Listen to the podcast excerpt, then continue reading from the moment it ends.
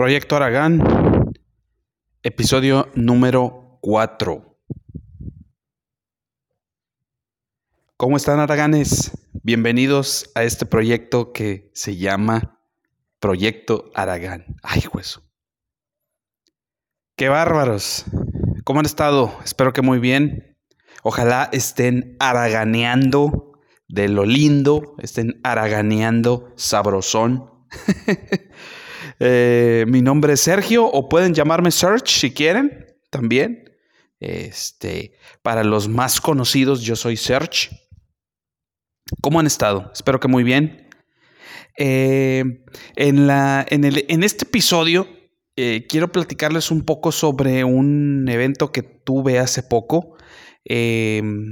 no me había tocado, es, fue la primera vez, ahora sí que fue mi primera vez y la verdad, pues quiero compartirles esa experiencia. ¿Ok? Como ustedes saben, pues yo soy DJ eh, versátil, DJ en eventos de, em, ya sea, este, eventos sociales, pues. ¿Ok? Y bueno, pues de repente me toca ir a, a eventos em, un poco inusuales, ¿ok? Yo el caso, eh, bueno, les platico. Hace algunos años me tocó ir a, un, a una fiesta, este, digamos, a una fiesta de cumpleaños en donde, pues, eh, fue, digamos que asistieron gente gay, o sea, gente homosexual, hombres, sobre todo, y la mayoría fueron hombres, ¿ok? Eh, para aclararlo. No tengo nada en contra de la gente gay, no tengo nada en contra de los homosexuales, de los hombres o de las mujeres. Sus preferencias sexuales me vienen valiendo una chingada.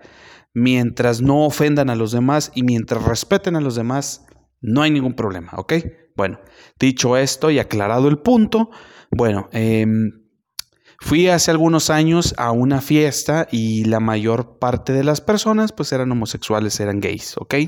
Entonces, pues, em, aunque no hubo, eh, digamos, em, una situación o situaciones comprometedoras o cosas así, em, digamos que yo ya traía más o menos una idea porque déjenme les platico que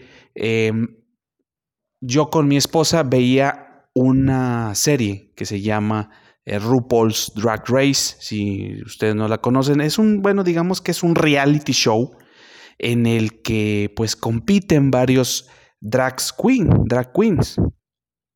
Este, eh, en este caso pues es el famoso drag queen RuPaul, RuPaul Charles, que es este norteamericano, y bueno, pues eh, él reúne a cierto número de drag queens de toda la Unión Americana y bueno, pues empiezan a competir entre ellos. Ahorita ya van como en el como en la temporada número 14 o 15, una cosa así, ya lleva su tiempo, ¿no? En un principio eh, yo los veía en VH1 y después, eh, después de algunos años, cambiaron a Netflix. Entonces por ahí eh, las, eh, los episodios y las temporadas de RuPaul's Drag Race están en Netflix por si las quieren ver y si quieren dar un quemón de lo que les estoy hablando y de, los, de lo que les estoy diciendo, pues vayan y dense un clavado a, esa, a ese reality show, ¿ok? Bueno, como yo veía esa, ese reality show con mi esposa, a la que le mando un saludo y un beso, mi amor, te amo. Eh, lo veíamos porque pues ella estaba embarazada y, a veces el domingo te ponías a ver tele y decías, pues, ¿qué ves? Regularmente eh, ella era la que veía la televisión por más tiempo porque pues yo me la pasaba o me la paso trabajando y ella casi siempre pues está en la casa, este, actualmente cuidando a mis hijos y en aquel entonces ella estaba embarazada de mi primer hijo y no tenía mucho que hacer, entonces de repente pues se puso a ver eh, el VH1 y descubrió esta serie, ¿ok? Bueno, para no eh, alargarles mucho el, el, asunto, digamos que por ella descubrí este reality show. Y bueno, yo me quedé con esa idea de que los gays o los drag queen pues tenían ciertos, ciertas maneras de ser, ¿no?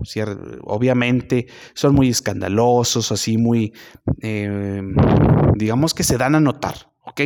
Entonces, Dicho esto, después de algunos años me toca ir a un evento, a una fiesta de cumpleaños donde pues hay mucha gente que son homosexuales y hombres sobre todo. Y bueno, pues el, el, punto de vista o la opinión que tenía pues no era muy, no estaba muy alejada de la realidad. O sea, realmente yo pensaba que sí, eh, los, eh, pues que los homosexuales o los drag queen eran como, pues como los veía yo en la tele y luego después los veo en una fiesta y pues más o menos es, es el tipo de personas que, que son, ¿no? y regularmente pues piden mucha música de tipo como Miguel Bosé o piden mucho, mucho música como de los años 80 o de los 90, por ejemplo de eh, los 80 de Alaska y Dinarama, por ejemplo, esa canción de Ni tú ni nadie, ¿no? O por ejemplo, de repente te piden canciones noventeras de, mm, eh, por ejemplo, de grupos mexicanos pop o como eh, por ejemplo Cabá o B7, o por ejemplo la cantante esta Mónica Naranjo, española ella, em, no sé, Gloria Trevi, eh, Miguel Bosé también, Paulina Rubio, em, eh, y por ejemplo solistas como, como Faye, entre otros, ¿no? Entonces te piden mucho ese tipo de música. Y pues bueno, en ese entonces pues yo ponía la música y todo y, y pues estabas así como que con tus reservas, ¿no? Obviamente ellos respetaron a los que estábamos ahí como, como prestadores de servicio, o sea, los que íbamos por parte del audio, por los que iban de la iluminación, etcétera, etcétera. Este, pero pues entre ellos ahí estaban dándose con todo, ¿eh? dándose con todo. y bueno, este, resulta ser que Termina ese evento, pasa ese evento, ok, no pasa nada. Pasan algunos años y mm, me toca un evento parecido, no igual. Me refiero a una boda, ok, a una boda entre dos personas, entre dos hombres, entre dos este, chicos que, bueno, pues eh, eh, decidieron, decidieron unir sus vidas y ahora con todo esto de la libertad este, del género y todo, etcétera, etcétera, de la comunidad LGBTQTT y eh, anexas, pues este, con todo respeto para ellos, la verdad, con todo respeto. Y bueno, pues decidieron unir sus vidas en matrimonio y pues que me toca ir a ese evento, ¿ok? Es mi primera boda gay. Entonces, este, Digo, yo sé que no tiene nada de divertido, pero a mí me da risa por el hecho de que pues es la primera vez que me tocaba ir a, esta clase de evento y no tenía yo, este, pues no sabía qué podía pasar. Mm, tenía mis reservas, como les digo, porque ya tenía algunos antecedentes. Entonces dije, pues vamos a ver qué pasa, vamos bien, o sea, vamos a hacer nuestro trabajo. Y simple y sencillo, ¿no? Eh, y ustedes van a decir, bueno, pues ¿qué pasó, güey? O sea, ¿qué, qué, fue? O sea, ¿realmente eh, estuvo mal o realmente estuvo muy bien? Pues les voy a contar. La verdad es que eh, no me lo esperaba. La verdad es que no me esperaba este ambiente. Parecía una boda de personas heterosexuales, o sea, una boda normal, que normal, o sea, que vemos cualquier día del año entre una mujer y un hombre esto fue normal, no hubo mucho, al, o sea, no hubo mucha, este, digamos, em, no se hacían tanto a notar, em, no eran tan escandalosos, porque sí hubo un grupito, un grupito ahí que, pues que, pues sí que se veía que eran, pues que eran gays, o sea, que sí, este, obviamente, pues es que les gustaba el arroz con popote, ¿verdad? Vamos por así decirlo, pero fueron muy respetuosos y sobre todo creo que fueron muy respetuosos por el hecho de que iban las familias, tanto de uno, de un chavo, como del otro chico, de un chico como del otro chico. Eh, exactamente no sé cómo cuántos años tendrían. Yo le calculo unos 25, 30 años a lo mucho, entre, o sea, los dos. Eh, cabe destacar que esta boda eh, se estuvo posponiendo, ya tenía más o menos como un año y medio, dos, que se estuvo posponiendo. O sea, Se suponía que la boda iba a ser antes de la pandemia y se vino la pandemia y se pospuso y luego el año pasado más o menos como por ahí de julio se iba a hacer, se iba a realizar y no siempre no se hizo. Y luego que en diciembre y siempre no. Y al final pues fue hace poco, hace algunos días, ¿no? O sea, en el momento que ustedes están escuchando este podcast, bueno, pues ya pasó más o menos como dos semanas, un mes, dos semanas, tres semanas más o menos de que pasó el, suceso, la boda, ¿no?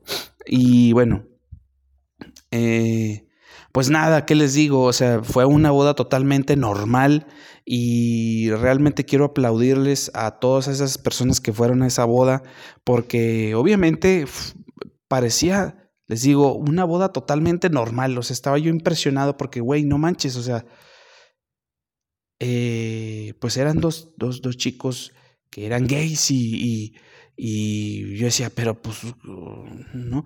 O sea, mi idea que yo tenía de hace años y de la, del programa este del, del, del, reality show de RuPaul's, o sea, yo me quedaba con, o sea, realmente me, me sorprendió, ¿no? Entonces, creo que ellos, eh, como les dije eh, anteriormente, yo creo que respetaron, sobre todo por las familias, entonces, pues yo creo que de ahí fue todo, ¿no? Y aparte que que ellos comentaron en alguna ocasión, los chicos que a la, persona con la que yo trabajo o para la que trabajo, este, le comentaron que no, que la boda iba a ser normal, que no iba a haber ningún problema, que no iba a haber nada fuera del otro mundo, fuera de lo normal. Y dicho y hecho, así fue.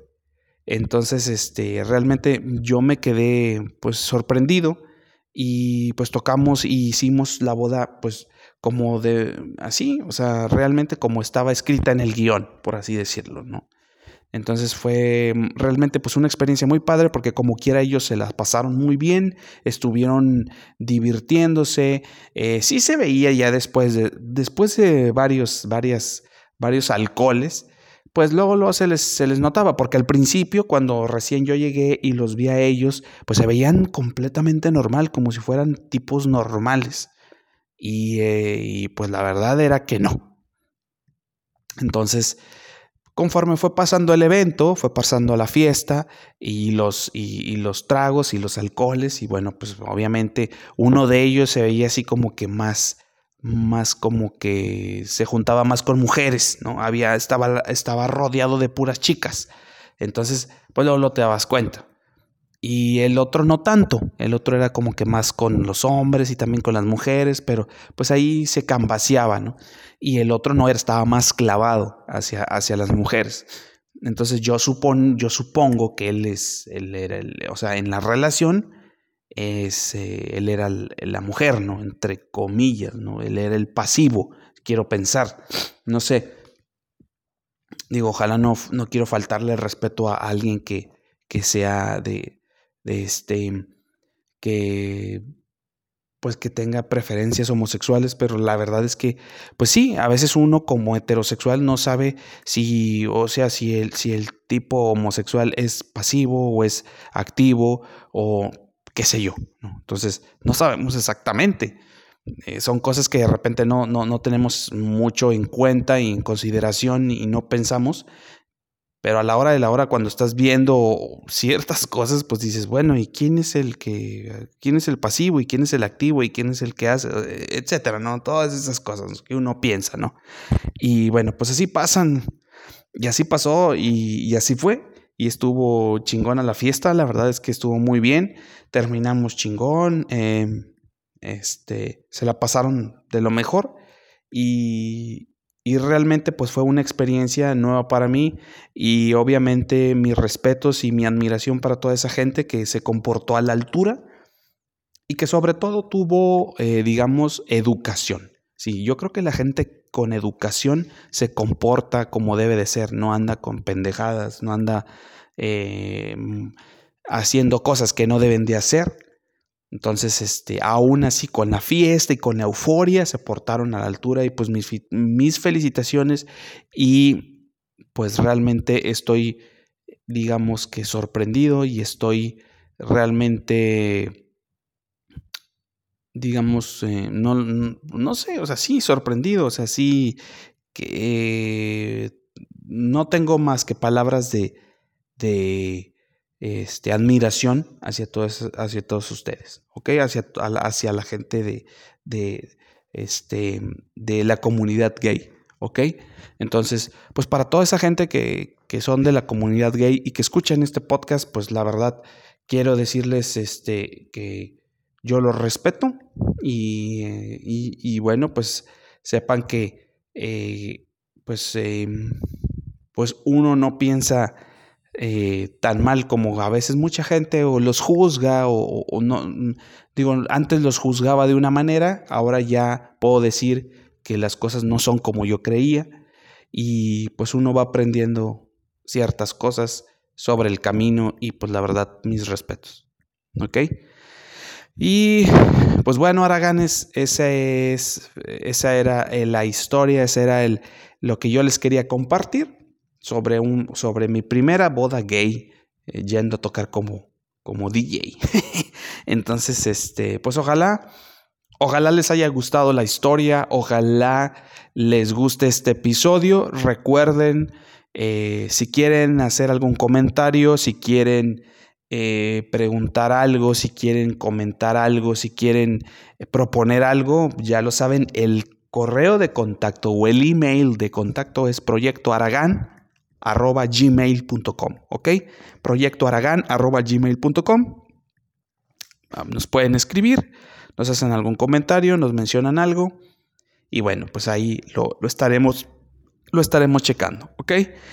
Eh, pues ojalá les guste, ojalá eh, les guste este proyecto, lo que estamos haciendo. Gracias a todos aquellos que escuchan, gracias a todos aquellos que, que se quedan estos 16, 17 minutos, que bueno, pues es un formato realmente corto, pues porque eh, digamos que es un monólogo, ¿no? Entonces creo que un monólogo de, de 15 minutos, media hora, pues es más que suficiente, ¿no? Para, para las personas. Ya cuando es un monólogo de casi una hora o dos horas, pues como que está cabrón, ¿no? O sea, como que se aburren, ¿no? Yo, yo siento como que se aburren, ¿no? ¿no? No sé qué opinen ustedes, pero siento que la gente que, que escucha a una sola persona tanto tiempo, pues como que sí, sí les, de, sí les ha de dar hueva. Esa es mi opinión. Entonces, este, pues bueno, eh, ahora sí que me despido de ustedes. Eh, yo soy Sergio o yo soy Serge para los conocidos o los más conocidos y pues nos estamos escuchando en el próximo, en la próxima entrega, en, el próximo episodio. Eh, recuerden, ahí está el correo, proyectoaragan.gmail.com y bueno, pues eh, les deseo la mejor de las suertes, cuídense mucho y ahora sí que los dejo. Entonces, hasta la próxima. Adiós.